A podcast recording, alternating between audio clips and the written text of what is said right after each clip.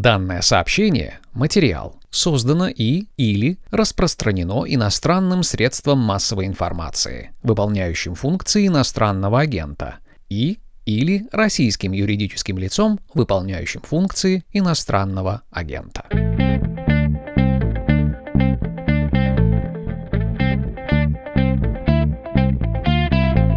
Здравствуйте, вы включили подкаст «Что случилось?». Он посвящен новостям, которые долго остаются важными. У микрофона Владислав Горин. Сегодняшняя моя собеседница Полина Крутихина, автор издания sports.ru и телеграм-канала «Луц» с Полубильмана. Здравствуйте, Полина. Добрый день непривычные термины, и раз уж мы с вами говорим, я хотел бы, во-первых, вам сообщить, что у нас разговор, как мне хотелось бы, чтобы он был построен, э, будет в духе наивных вопросов, а не с меня, с вас не наивные ответы. Говорить, конечно, будем про фигурное катание, и раз уж вопросы будут наивными, то Луц с полубильмана, он вообще делается, да ведь? Это же возможно? Это возможно, и история названия моего канала на самом деле происходит из интервью Яны Рудковской. Когда Евгений Плющенко еще окончательно не завершил свою карьеру, Яна рассказывала, что сейчас Евгений обязательно вернется, что он тренирует четверной луц и будет делать его с полубильмана. Луц — это один из самых сложных прыжков. Если мы говорим о четверных прыжках, то дороже луца только четверной аксель. Еще один, наверное, термин не очень актуальный для именно сегодняшнего выпуска, но суть в том, что луц — это прыжок в фигурном катании, Пол Бильман это спираль, тоже некий элемент. И вот все это соединив, Евгений должен был вернуться и зажечь мужское одиночное катание прыжок после вращения. Я посмотрел, как это выглядит на YouTube, в том числе есть в замедленной съемке. Это все жутко, конечно. Такие скорости и такие пируэты, которые мне, например, недоступны. Я еле стою на коньках. То, что произошло на этой Олимпиаде, если от лирики к новостям переходить, в общем-то, это ведь отличается от обычного сценария, который успел за последние годы сложиться, когда Россия, включая отсталые население, в толще которых живу и я, раз в 4 года вдруг узнает имя очередной героини, чемпионки, и потом эти чемпионки забываются, остаются в памяти только какие-то отдельные снимки и, может быть, имена Лепницкая, Медведева, Загитова, вот сейчас Камила Валиева. Ну, то есть случается такой микс славы и общей гордости, а в этот раз сценарий оказался смазанным. То есть все сначала шло как обычно, а потом скандал и по всем кочкам разбирательств и взаимных претензий. Вам тоже кажется, что в этот раз что-то не то случилось, или просто у меня память короткая? Я бы сказала, что парадокс и проблема женского одиночного катания в том, что, несмотря на доминирование России в последние годы, то есть в 2014 году мы получили первую олимпийскую чемпионку в женском катании, это Россия, Делину Сотникову. Потом в 2018 у нас было золото и серебро. Сейчас у нас три девочки претендуют сразу, чтобы занять весь пьедестал. Но проблема в том, что каждый раз сопровождается все это каким-то, если не скандалом, то какой-то неприятной историей. Допустим, в случае с Сотниковой корейские фанаты Юны Ким, которая заняла второй второе место, они пытались организовать подачу петиции в Международный союз конькобежцев, чтобы результаты пересмотрели. Естественно, их петицию отклонили, но даже спустя много лет они продолжают писать Делине в Инстаграм, что она не настоящая олимпийская чемпионка. Потом, когда была победа Алины Загитовой, началось обсуждение того, насколько это было правильно по отношению к двукратной чемпионке мира Жене Медведевой. И получилась такая продолжающаяся четыре года дискуссия о том, кто тогда должен был победить победить. А и даже сама Алина в интервью недавно сказала, что она тогда не могла полноценно радоваться, потому что понимала, что в какой-то мере отняла медаль у своей одногруппницы. Ну и теперь получается самый громкий скандал за все эти годы в женском одиночном, то, что обнаружили допинг у Камилы Валиевой, хотя обнаружили не на Олимпиаде, а в ее предыдущей пробе, которую она сдавала еще в конце декабря. Ну, есть ощущение, что допинг, отстранение, возвращение, анализы, решения Международного спортивного суда и так далее, и так далее, что это играет роль не взрывчатого вещества, а детонатора к нему, что все-таки, несмотря на вот эту вспышку, расходится пламя мгновенное, да, вот это взрывное на более широкие территории, на более широкую часть механизма. Или дело в допинге на сей раз, вам кажется, и все это будет забыто, и мы вернемся в более-менее привычную колею вот этого появления чемпионок, радости, ну, возможно, с каким-то осадочком, но тем не менее. Ну, я боюсь, что забыто это не будет еще очень долго по двум причинам. Первое – это то, что из-за статуса Валиева, она несовершеннолетняя, ей всего 15 лет, расследование будет проводиться в том числе в отношении ее окружения. Мы понимаем, что и Аня Щербакова, и Саша Трусова, которая выступает на этой Олимпиаде, и еще десятки других фигуристок, они тренируются в той же группе, что и Камила. Соответственно, любое расследование заденет и их. А если кого-то из тренерского штаба дисквалифицируют, то, соответственно, это скажется и на их тренировках.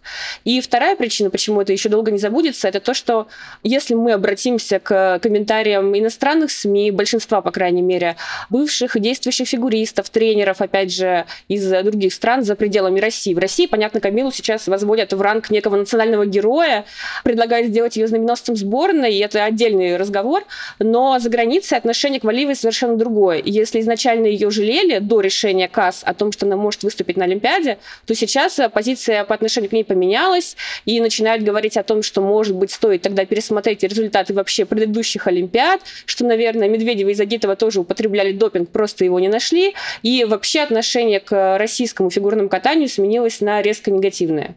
Ну, в этом есть различие восприятий за рубежом, где на самом деле публикаций достаточно симпатизантских и достаточно сочувственных по отношению к Валиевой хватает, и отношения в России. В России после 2014 года, видимо, многие воспринимают допинговые скандалы, не знаю, что тут действует пропаганда или люди действительно что-то улавливают правдивое в этом, что, дескать, Россию таким образом ущемляют. И, ой, вы снова про этот допинг, да знаем мы. Может быть, и наши на руки нечисты, но вы точно действуете не чистоплотно тоже. И достаете какие-то старые пробы посреди соревнований. Это тоже говорит о том, что вы просто придираетесь. В России, кажется, допинг не является аргументом. Никто не говорит, э, узнав о допинге, о каком-то веществе, что ты мошенник. Это не влияет на сочувствие. Здесь накладывается еще такой момент, что если бы допинг обнаружился у спортсменки из того вида спорта, где допинг действительно может оказать какое-то существенное влияние на результаты, наверное, дискуссия была бы другой. Сейчас мы сталкиваемся с допингом в фигурном катании, и хотя он там бывает, например, были случаи дисквалификации за фуросемид, но не потому, что он как-то влияет на там, твои способности прыгать четверные прыжки, а потому что он способствует более быстрому выведению из организма любых веществ, в том числе запрещенных. Была дисквалификация у Бережной еще в начале века вообще за препарат от простуды, который она якобы купила в Америке, и там обнаружилось в составе запрещенное вещество. Были дисквалификации за помаду. Допинг был у американской парницы, не претендующей на какие-то медали крупных турниров, но, тем не менее, допинг у нее нашли, и она свой срок отстранения провела полностью. Когда мы говорим о фигурном катании, все равно здесь есть э, хоть и некоторое влияние допинга в том плане, что, например, если ты принимаешь препараты, повышающие выносливость, ты можешь больше времени проводить на тренировках, соответственно, есть больше шанс, что ты натренируешь и стабильность, и какие-то более сложные прыжки. Но в то же время время допинг, например, очевидно, не помогает тебе ни должным образом интерпретировать программу, а мы знаем, что в фигурном катании оценка складывается из двух частей. Первая — это техническая, и вторая — это оценка за компоненты, куда входит и качество скольжения, и интерпретация программы. Там пять критериев, по которым это все оценивается. То, что раньше по системе 6.0 называли артистизмом, но несколько в более расширенном смысле. И когда мы говорим о второй оценке, то здесь, естественно, допинг никакого влияния не может иметь. Про медикаменты я хотел вас позже спросить, но хорошо, что вы сейчас это сказали. Давайте поговорим про подготовку, про тренерские вопросы, потому что сейчас, конечно, в том числе благодаря тегу в Твиттере, кого бы это волновало, но да, зашел разговор про Этери Тутберидзе не в первый раз, в общем-то. Можно я вас трусливо попрошу дать оценку этому тренеру? Я прочитала некоторое количество твитов по этому хэштегу. Там, мне кажется, порядка 20 тысяч было постов. Естественно, я осилила не все, но я примерно понимаю, о чем там пишут. И мне кажется, проблема вот этого хэштега в том, что там смешивается теплое с мягким. У Тутберидзе действительно есть некоторые особенности, скажем так, ее тренерских методик и ее поведения в целом, которые позволяют говорить о том, что она поступает некорректно по отношению к спортсменам. Здесь мы можем, например, упомянуть историю Дианы Петкеева. Был такой одиночник, который катался еще в прошлом олимпийском цикле. Он не успел ничего выиграть, но вышел на чемпионат России с травмой спины. Он уже знал, что у него есть эта травма, испытывал болевые ощущения, упал в самом начале программы и потом уже докатывал через боль. На выходе с катка Тутберидзе сказала ему, раз вышел кататься, терпи. И через несколько месяцев после этого он завершил карьеру как одиночник, пытался кататься в танцах, но там тоже ничего не получилось. И сейчас он тренирует и сам признается, что до сих пор он не может несколько часов подряд стоять на льду, потому что у него начинает болеть спина. Здесь, наверное, уместно говорить о том, что это был некий тренерский просчет, потому что спортсмена, тоже еще совершенно юного, выпустили на лед с травмой и неким образом перенесли на него ответственность за это. Но, допустим, тот же Петкеев, он никогда Тутберидзе напрямую не обвинял в своих интервью и не пытался как-то сказать, что именно из-за нее его карьера закончилась. Можно говорить о том, что неуместно со стороны Тутберидзе и всей ее команды было вести себя по отношению к Косторной, Трусовой и другим девочкам, которые которые уходили из группы, как э, к предательницам. И этот термин действительно фигурировал даже в интервью бывшего директора «Самбо-70», той школы, которая относится к каток «Хрустальный», Рената Лайшева, сейчас у него такая должность э, почетного президента, он э, говорил, что Трусова — это предательница, когда она перешла к Плющенко. Хореограф «Хрустального» Алексей Железняков говорил, что этот поступок — это нож в спину. Опять же, Трусова на тот момент было 16 лет. Она не намного старше была, чем нынешняя Валиева. Та же самая история с Медведевой и ее переездом в Канаду, когда тут Бридзе пришла на Первый канал, начала показывать их переписки, что Женя не отвечала на ее сообщения. Это тоже было, наверное, не очень красиво, потому что это повлияло на отношение к Медведевой как к некой предательнице Родины, которая бросила своего тренера и уехала за границу. И сейчас там, наверное, будет всем рассказывать тренерские методики Этери, чтобы за границей натренировали не менее хороших спортсменов. Все это, да, наверное, действительно не очень красиво, но надо понимать, что у любого тренера, почти у любого, особенно у того, который тренирует на высоком уровне большое количество лет, есть некое тренерское кладбище, то есть те спортсмены, которые полностью не реализовались в лучшем случае, а в худшем просто травмировались. И здесь Тутберидзе не первая и не последняя. Опять же, относительно ее поведения, допустим, по хэштегу в Твиттере можно найти историю Полины Цурской. Фигуристка тоже тренировалась еще с Медведевой Загитовой. По юниорам казалась очень перспективной, но потом э, Этери сказала, что у Полины есть некое генетическое заболевание, которое впоследствии опровергла мать самой спортсменки. Полина закончила карьеру не из-за каких-то болезней, но из-за того, что у нее просто начали проседать результаты, потому что она была очень высокого роста, мне кажется, где-то примерно метр семьдесят. Для одиночницы это приговор, потому что тебе нужно прыгать сложные прыжки, и четверные ты с таким ростом уже, скорее всего, не осилишь. Но Полина, тем не менее, сейчас тренирует в Хрустальном, она как раз работает с маленькими девочками, в том числе в группе Атери, и сложно сказать, что она как-то, опять же, обвиняет Тутберидзе в скоропостижном окончании своей карьеры. Поэтому мне немного мешает э, во всей этой огульной критике Тутберидзе то, что там как раз пересекаются те примеры, которые действительно говорят о некорректности ее методов, и те, которые говорят просто о неком предвзятом, наверное, отношении к ней. Давайте попробуем это разобрать. Э, тут уже менее трусливо я спрошу, что пишут и говорят про Этери Беридзе, что она тренер-новатор, и она несколько лет назад нашла формулу успеха и, в общем, ее весьма эффективно применяет. Ее метод, э, части этой формулы, ну, наверное, три можно выделить пункта. Причем я понимаю, что это вообще прозвучит так, наверное, про любого тренера можно будет сказать. Тут именно важны детали. Ну, то есть она, во-первых, отбирает спортсменок и спортсменов, умеет это делать. Во-вторых, у нее такие специфические тренерские техники. Ну и она хорошо понимает, как оцениваются выступления судьями. И специально против нее, да, или с поправкой на нее меняли правила, но все равно это ее не остановило. Она понимает систему и знает, как ей воспользоваться. Если разбирать по пунктам, вот начать с отбора спортсменок. Опять же, я должен извиниться, предельно общий будет вопрос, потому что я совсем не знаток этой области. Говорить говорится, что она спортсменок находит таких и в такой период, чтобы их вывести в переходный возраст на пик умений и пик формы. Переходный возраст во всех смыслах, когда есть еще гибкость и вес почти детские, а координация уже не детская. Ну и там рост, конечно, тоже влияет, безусловно. Есть такой момент, и насколько это специфическая вещь? Ну, то есть, неужели никто до Тутберидзе ничего подобного не делал? Я бы не сказала, что это специфичный момент, потому что мы помним, что и Тара Липинский выигрывала Олимпиаду в 15 лет, американская фигуристка, и тоже буквально сразу после этого завершила карьеру.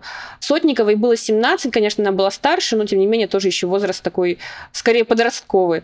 И вообще для женского катания, даже если мы вспомним Елену Водорезову, которая в 12 лет уже выигрывала свои чемпионаты, характерно то, что, конечно, там чаще побеждают девочки еще до пубертатного возраста. Для России это характерно еще потому, что здесь очень большая конкуренция, и если, например, в Италии та же Каролина Костер могла себе позволить кататься до 30, даже с учетом того, что ей пришлось отбыть э, дисквалификацию за допинг не у себя, а у своего молодого человека, которого она якобы покрывала.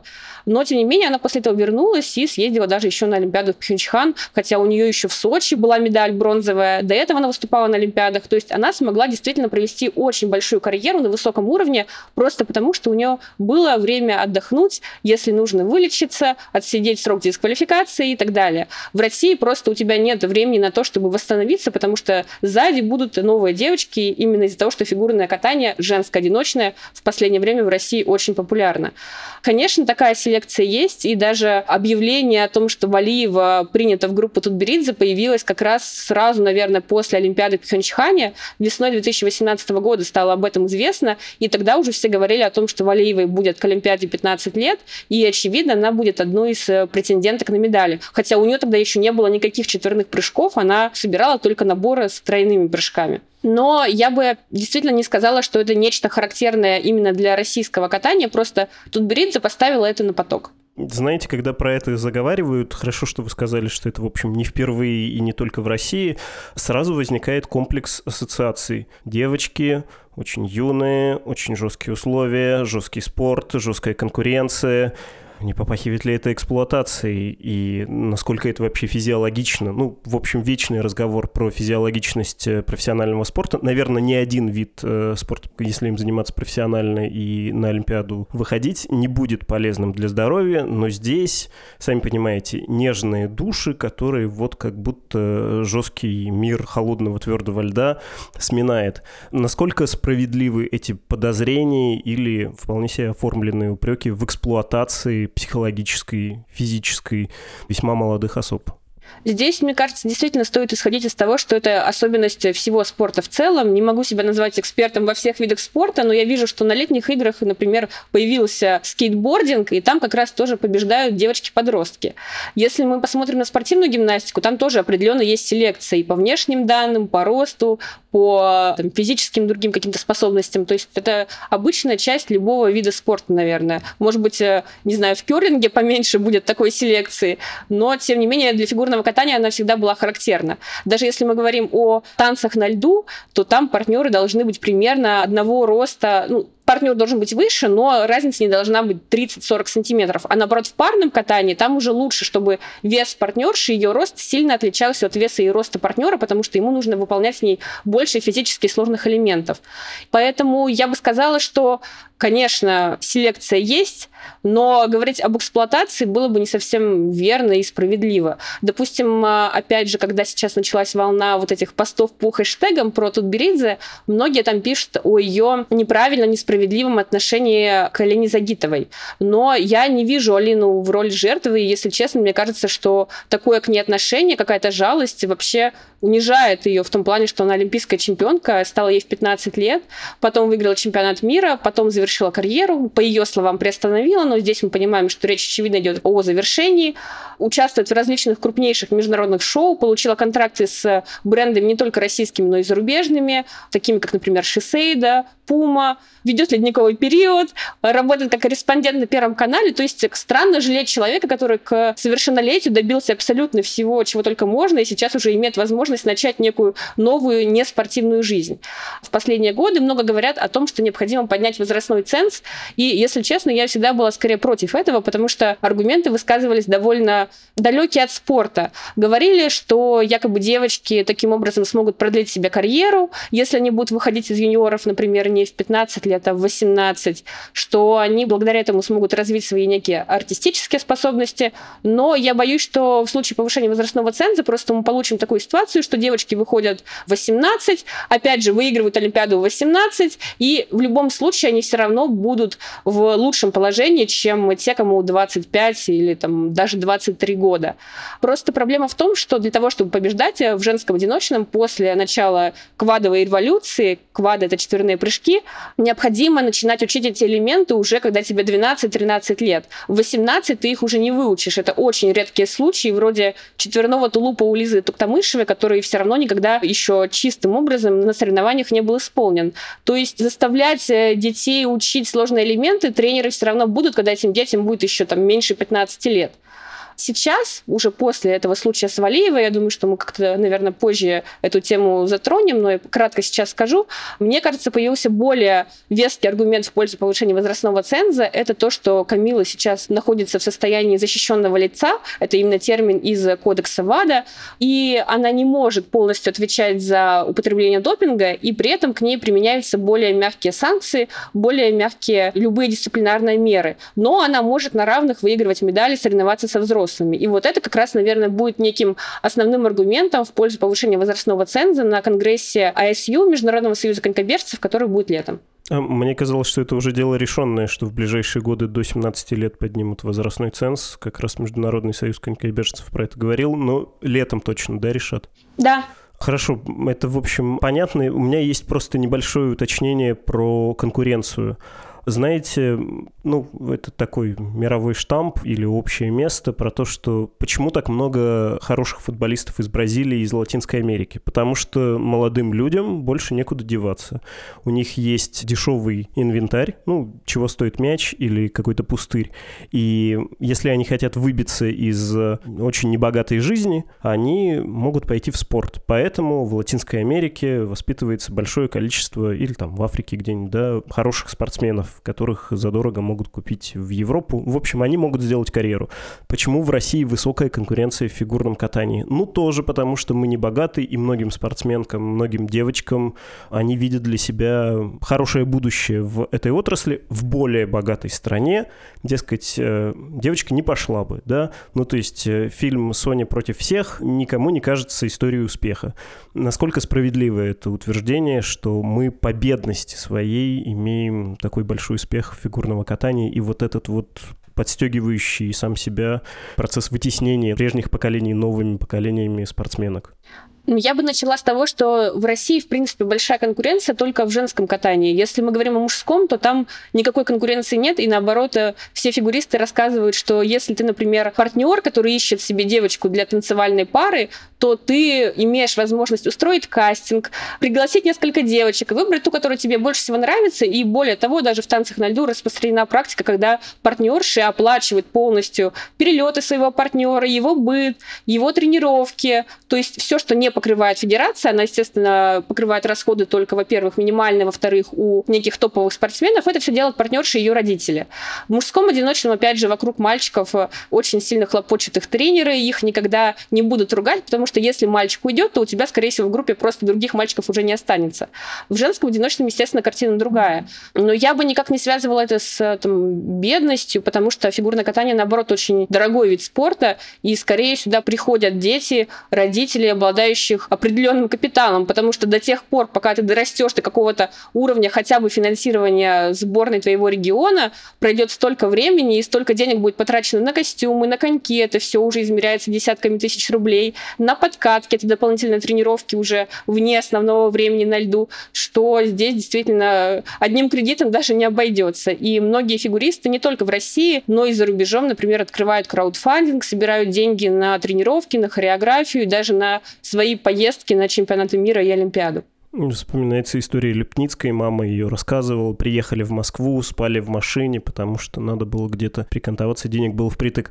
В общем, да, там какую историю не почитай, это история преодоления. Вы когда до этого говорили про карьеры многих э, фигуристок, чемпионах, сказали, что странно им сочувствовать, у человека к совершеннолетию все сложилось. Но вы же упоминали про кладбище, да, которое есть у каждого тренера. Понятно, что до чемпионства доходят немногие, очень много людей или сходят с дистанции или не добиваются никаких э, экстраординарных э, результатов, а издержки этого пути несут с собой. Давайте поговорим про тренерский метод. Опять же, есть, мне кажется, некоторая демонизация, которая подразумевает, что почему в России и в, например, Китае есть ряд видов спорта, в которых эти страны так успешны. Потому что очень жесткая школа. Психологическое, физическое давление. С матерью могут разлучить на годы тренировок э, ради получения результатов и так далее, и так далее. Слезинка ребенка, да, можно вспомнить фотографию довольно известную, где маленькие детки из Китая звонят там, значит, по телефону автомату родителям, с которыми они разлучены,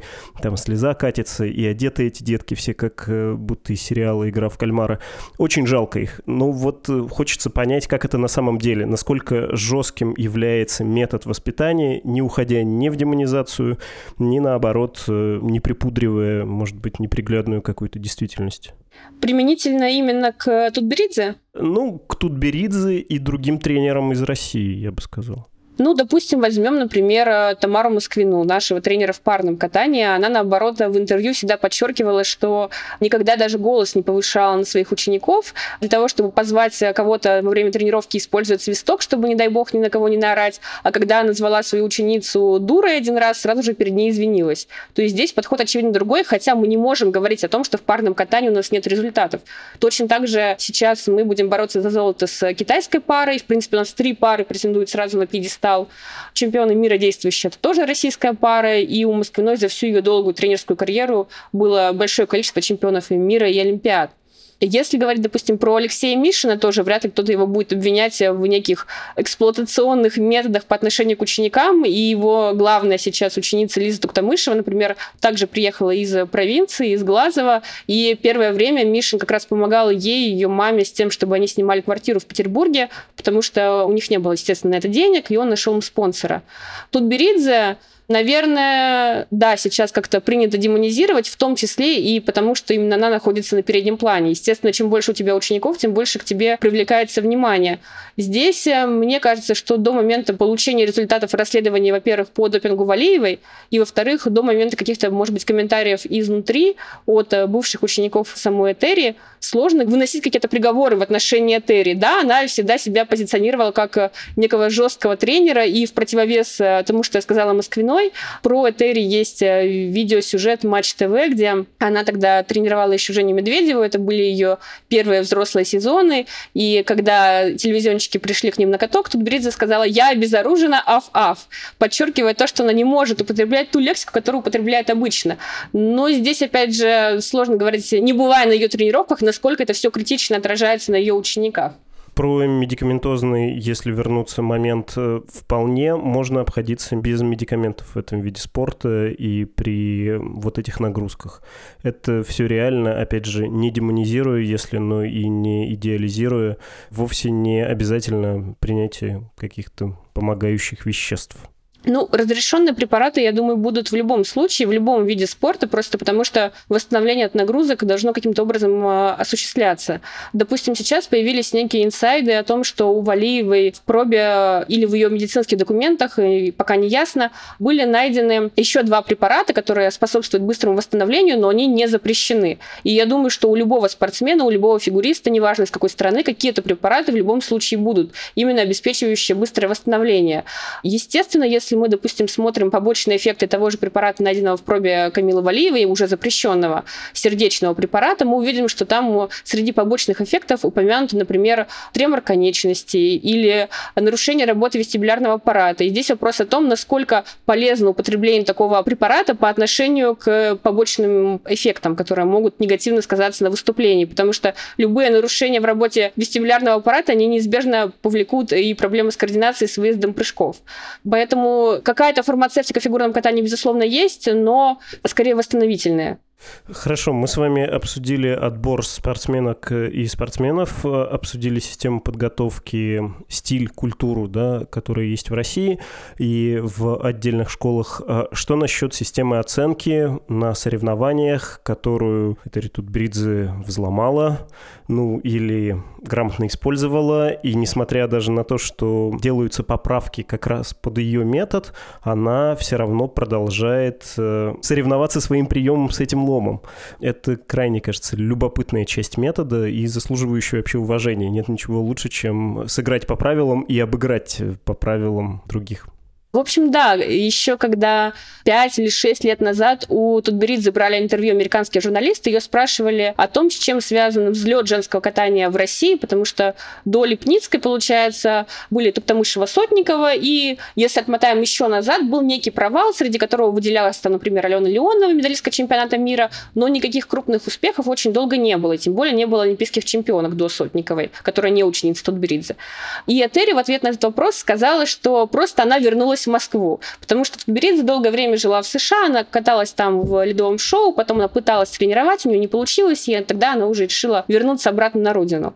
Действительно, мы можем говорить о том, что Тутберидзе очень грамотно использует правила, потому что все ее программы составлены так, чтобы спортсменки получали максимальное количество баллов. То есть ее постановки это некий конструктор, на который нанизываются элементы. Она никогда не допускает того, чтобы в ее программе был какой-то запрещенный элемент, потому что даже у других тренеров тренеров изредка, но бывает, что спортсмену ставят такой набор, который просто сам по себе является опасностью во время проката. Например, в фигурном катании есть бонусы за элементы прыжки, исполненные во второй половине.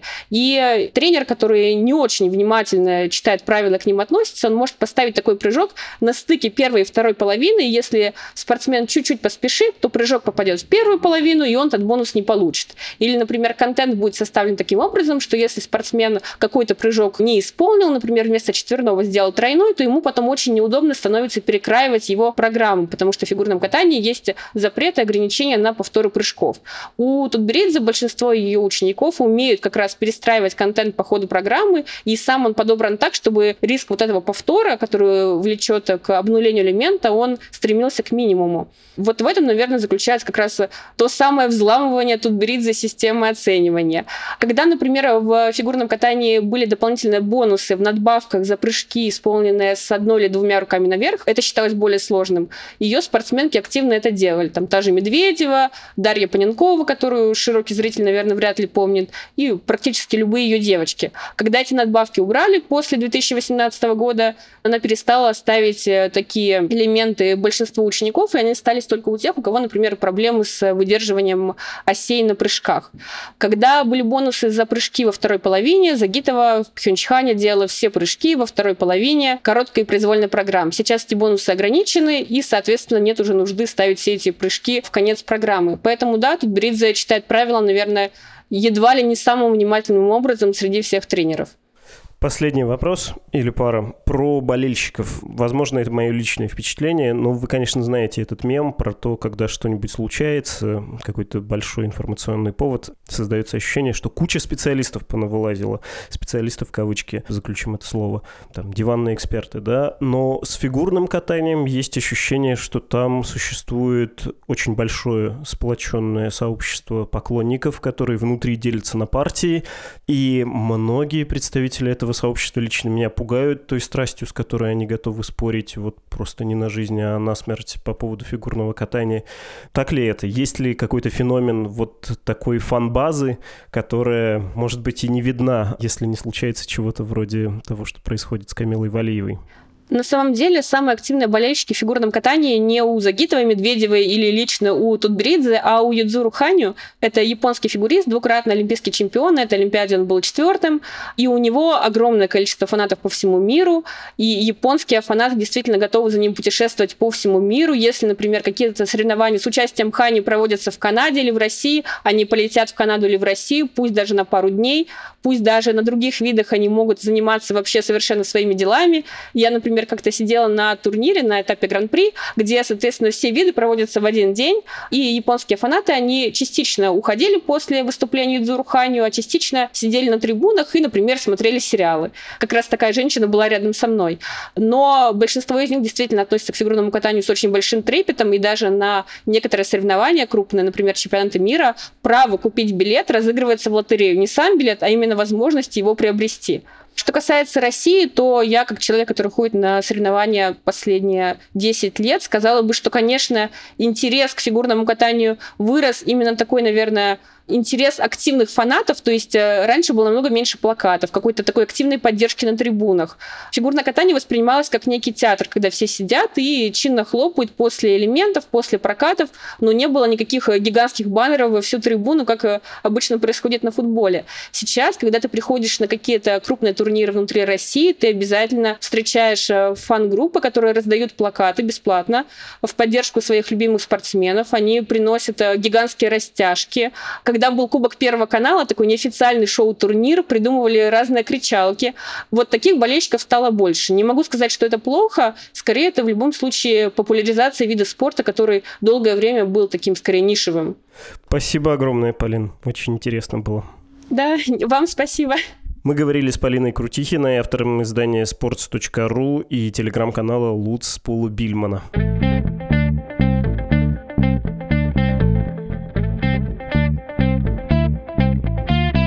Это был подкаст «Что случилось?» о новостях, которые долго остаются важными. Перед началом эпизода вы слышали голос нашего слушателя. Очень профессионально, кстати, было начитано объявление про иностранного агента.